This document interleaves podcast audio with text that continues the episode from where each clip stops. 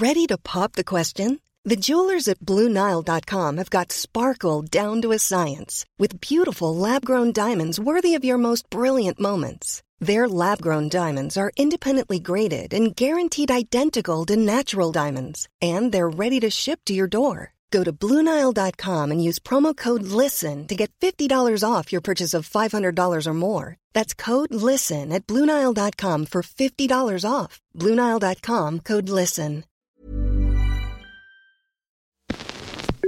Ouvrez grand vos oreilles. Vous écoutez un balado Urbania. Cet épisode est présenté par le Chantier de l'économie sociale et le Fonds Bell. Certaines personnes dans les pays en développement travaillent dans des conditions médiocres. Puis ici, c'est pas nos conditions qui sont médiocres, mais le nombre de personnes en burn-out, le nombre de personnes en dépression, le nombre de personnes qui vivent de l'anxiété. Maintenant, on parle d'éco-anxiété.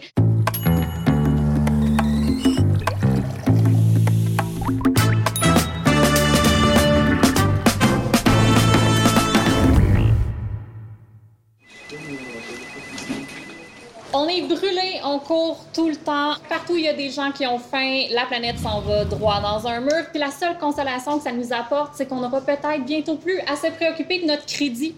Les plus pessimistes pourraient se demander coudon, on étudie pour changer de système économique? Les plus optimistes, eux, répondront avec espoir. Et c'est exactement ce qu'on va faire en ce mois de l'économie sociale avec Evelyne Couturier, chercheuse à l'Institut de recherche et d'information socio-économique, avec l'entrepreneur social Joanie Lacroix, qui est derrière Pastel Fluo, et avec Laurent Levesque, coordonnateur de l'UTILE, l'unité de travail pour l'implantation de logements étudiants. Alors, dites-moi, à votre avis, est-ce que le capitalisme fait encore sa job? Il faut faire la différence entre l'économie en général, l'économie de marché, puis le capitalisme. Le capitalisme, c'est vraiment une bête qui est un peu différente. C'est une façon d'organiser l'économie. C'est la production privée, donc euh, il y a des gens qui ont de l'argent et du pouvoir, qui donnent des emplois à des personnes qui n'ont pas d'argent et très peu de pouvoir. Et c'est un modèle qui est créateur d'inégalités de manière très importante. On regarde les inégalités euh, économiques, les personnes qui en ont beaucoup puis d'autres qui ont très peu. À titre d'exemple, Elon Musk, il gagne 40 668 fois le salaire moyen de ses employés. Oh. Bon, ça, ça c'est Elon Musk, ça, c'est pour Tesla. Maintenant, si on regarde au Québec, Gildan, qui est une compagnie qui fait des vêtements, gagne 735 fois le salaire moyen de ses employés. Puis Couchetard, 485. On voit qu'il y a des grandes, grandes inégalités. Puis ça, c'est entre autres la faute du capitalisme. On peut parler de l'environnement aussi. Ce système-là a toujours eu des problèmes, mais dans le passé, ce qu'il y a eu aussi, puis ce qu'il y a encore maintenant, c'est qu'il y a des forces sociales qui poussent contre le capitalisme mm-hmm. et qui fait qu'on se retrouve, par exemple, au Québec avec un système de santé publique, un système d'éducation publique, avec des règles, des régulations, un cadre légal qui fait que les entreprises, les capitalistes peuvent pas faire tout et n'importe quoi. Mais est-ce qu'on pourrait dire qu'avec ce qui se passe d'un point de vue environnemental, on arrive un peu à une croisée des chemins? C'est sûr que dans, dans l'état actuel des choses, on ne peut pas se permettre de juste produire, produire, consommer, consommer. Euh, on ne peut pas se, se, permettre non plus que la valeur la plus importante soit le profit au bout de la ligne. En fait, le monde dans lequel on vit aujourd'hui, c'est le résultat, entre autres, à cette quête sans cesse au profit, à la croissance à tout prix. Puis souvent, mais c'est au détriment des humains, puis c'est au détriment de la planète. Je me dis, bon, si on revient à la base, là, une entreprise, c'est quoi sa mission? C'est supposé de combler un besoin, d'amener une contribution positive à la société. Et en retour, il y a de l'argent. Donc, notre système économique est supposé être une reconnaissance, une forme de gratitude pour ce qu'on fait.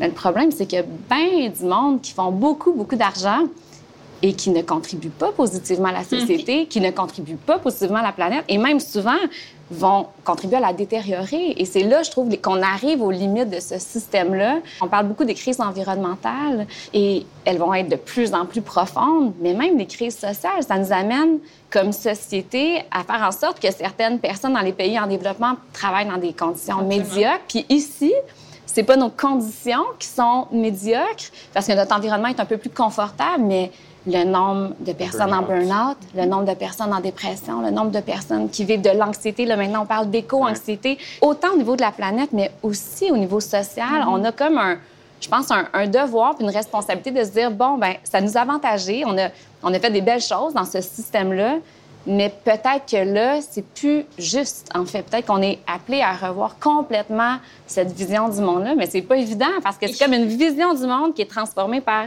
une toute nouvelle vision du monde où on doit considérer le nous et non plus seulement le je. Mm-hmm. Mais justement, je pense que ça, ça commence par revoir la vision de l'entreprise.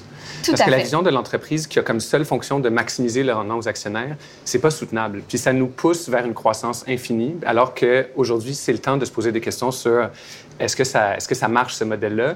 Euh, Puis comme entrepreneur, je pense pas non plus que euh, l'alternative historique, l'économie planifiée soviétique, euh, c'est très excitant. Tu sais, mm. fait qu'il faudrait trouver un, une alternative. Puis justement, c'est ça que l'économie sociale ça propose. Tu sais, ça, ça offre de repenser l'entreprise pour une finalité sociale, quelque chose qui répond aux besoins de la collectivité, puis d'une manière qui augmente pas les inégalités de richesse puis de pouvoir. Puis ça, je pense que c'est la réponse qu'il faut explorer. Pour les gens qui n'en ont jamais entendu parler, quelle définition vous donneriez à ce ce genre qui émerge présentement? Je pense que l'économie sociale, c'est les entreprises collectives qui ont une activité marchande, donc tout ce qui est organismes à but non lucratif, coopératives, puis aussi mutuelles. Mais tu sais, les OBNL, vraiment les OBNL avec une activité marchande, qui produisent des biens et services euh, sur le marché. Tu sais. Puis c'est ça qui est important. Puis il y a une loi, il y a une loi cadre qui encadre l'économie sociale au Québec, qui définit une série de principes. À mon avis, les plus importants, c'est la propriété collective, où justement, c'est une richesse sociale, c'est une richesse collective qui n'a pas de, propriétaire privé.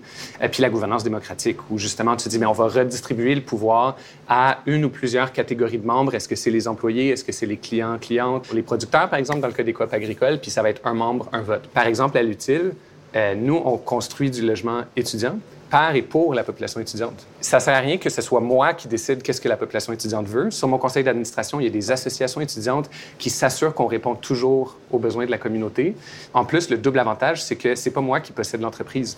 Fait qu'il n'y a pas de risque qu'en vieillissant, je m'éloigne de la réalité étudiante. Donc, je commence à faire des trucs un peu plus chers, un peu plus cheap, parce que au final, j'ai pas de contrôle. C'est le conseil d'administration qui décide. Puis le double bénéfice, là, encore une fois, c'est que comme je le possède pas, je m'enrichis pas on a 40 millions de dollars de projets en cours. Si je les possédais, je serais millionnaire. Mais l'objectif, c'est pas ça. L'objectif, c'est de faire une entreprise différente. Mais est-ce que faire une entreprise différente, c'est nécessairement tourner le dos au cash? Parce que j'ai pas l'impression que là, en 2019, quelqu'un peut décider de se lancer uniquement euh, dans une aventure pour le bien-être d'autrui. Présentement, euh, au Québec, on a 11 000 entreprises sociales déjà. Donc, il y a déjà des entreprises dont, leur travail, dont le travail est basé en économie sociale. Puis ça comprend des coopératives mais aussi des organismes à but non lucratif, et, qui survivent parce qu'un des préceptes, une des règles au Québec pour faire partie de l'économie sociale, c'est euh, être viable économiquement. Donc, il doit y avoir des transactions, il doit y avoir un moyen de pouvoir arriver à, un budget balancé. On parle de 211 000 employés qui travaillent au sein de l'économie sociale, encore là, au Québec. C'est pas, pas rien du tout. Là. on parle de 335 milliards euh, d'actifs. Donc là, on parle euh, des projets euh, de Laurent en immobilier. Bien, ça, c'est des actifs, c'est partie de ça. On parle de 48 milliards en revenus. Donc, il y a de l'argent. Ce n'est pas, pas la fin de l'argent. Ce n'est pas l'économie planifiée soviétique. pas faire vœu de pauvreté. C'est pas faire vœu de pauvreté. C'est pas, c'est ça. C'est pas de, se débarrasser de l'argent et juste retourner à du troc. C'est pas ça du tout. Mais il y a quelque chose d'intéressant là-dedans. c'est que ces centaines de milliards-là, c'est une richesse collective. Absolument. Puis justement, oui, il y a un truc sur lequel il faut renoncer, c'est la propriété des entreprises. Moi, je renonce en tant qu'entrepreneur, en tant que développeur immobilier à but non lucratif, à la possession de ces immeubles-là. Puis, mais ça ne veut pas dire que je suis pauvre, ça ne veut pas dire que je n'ai pas un salaire respectable. Mais de dire, mais je ne vais pas posséder cette richesse-là, on va créer une richesse. Notre contribution à la société québécoise, c'est tous ces immeubles-là, c'est une richesse collective. C'est aussi une façon de ne pas contribuer à l'augmentation des inégalités de richesse. Quand ta mission d'entreprise, elle est saine et elle n'est pas d'enrichir l'actionnaire, mais elle est vraiment de combler des besoins euh, plus tangibles puis qui ont du sens, en fait. Mais l'argent, c'est parfait. Ça nous permet de créer encore plus d'impact. Est-ce que c'est pas un peu utopique de croire qu'on pourrait passer du modèle actuel à un modèle comme l'économie sociale où on remet le bien-être de tout le monde au cœur des projets? Le système économique est toujours en évolution. Le modèle économique dans lequel on est maintenant, c'est pas celui de nos parents, c'est encore moins celui de nos grands-parents, nos arrière-grands-parents. Donc, les choses changent déjà de toute manière. Euh, l'économie sociale est super bien implantée au Québec. C'est même reconnu comme un modèle à travers le monde à cause de la force et de la diversité de notre modèle économique dans, dans l'économie sociale. Donc, c'est possible de le changer. Maintenant, est-ce que ça va changer demain matin? Bien sûr que non. Il n'y a pas grand-chose qui change du jour au lendemain. Par contre, on le sent. La, raison pour laquelle on est ici, c'est parce qu'on on sent qu'il y a un problème, puis ça devient de plus en plus une urgence de répondre à ce problème-là. Il y a matière à changer les choses. Il y a matière à aller vers un système économique qui est plus juste, mieux distribué. Les coopératives, on le dit pas assez souvent, ont une force de résilience plus grande. Mettons qu'on part 10 entreprises puis 10 coopératives aujourd'hui, ben dans 10 ans, il reste quatre coop seulement deux entreprises. C'est incroyable. Je pense que c'est utopiste de penser que le mode de vie actuel, puis la façon de faire des entreprises actuelles est soutenable. C'est ça qui est utopique, en fait. Après ça, c'est la transition, mais combien de temps ça va nous prendre pour la faire? Puis je pense à deux niveaux. C'est oui, en tant qu'entrepreneur ou coopérative, oui, de faire les choses autrement, mais le consommateur, là, il a du pouvoir. Puis souvent, on remet tout le pouvoir, on, on chiale sur les business, mais le consommateur, si on décide d'acheter de façon beaucoup plus responsable, le fameux adage acheter, c'est voter. Donc, d'acheter moins, d'acheter mieux, de consommer beaucoup d'entreprises, justement, qui, qui ont une raison d'être, qui fait du sens, qui osent faire les, les choses différemment, bien, ça va tranquillement changer le paradigme actuel qui va changer. C'est inévitable. Je veux dire, c'est notre humanité actuellement qui est en mhm. question. Là. Mais à part la résilience, est-ce qu'il y a un attrait pour les entrepreneurs vers ces modèles économiques-là nouveaux? Ou il faut vraiment le faire par bonté puis volonté de changement? Pour commencer, on crée une entreprise qui nous dépasse. Puis mhm. moi, ma plus grande motivation, c'est de construire des logements que je sais qui vont être abordables à tout jamais, même quand je serai mort. Puis la deuxième chose, je pense qu'il faut quand même le dire, c'est que choisir l'économie sociale comme modèle entrepreneurial, c'est aussi prendre moins de risques personnels. Mm. Vu que je ne suis pas euh, investi financièrement dans mon entreprise, je ne peux pas faire une faillite personnelle, par exemple. Puis aussi, double avantage, ça a permis de commencer un projet immobilier sans être riche. Alors que dans le secteur de l'immobilier, il faut que tu aies des millions pour faire des millions. Mm. Euh, nous, ben, on est à fond à vocation sociale. On peut aller chercher dans certains cas des fonds publics, mais dans d'autres des investisseurs privés qui embarquent dans l'idée d'un euh, projet de logement abordable. Puis on a été capable de lever des dizaines de millions euh, sans mettre un million de ma poche, que j'ai pas de toute façon.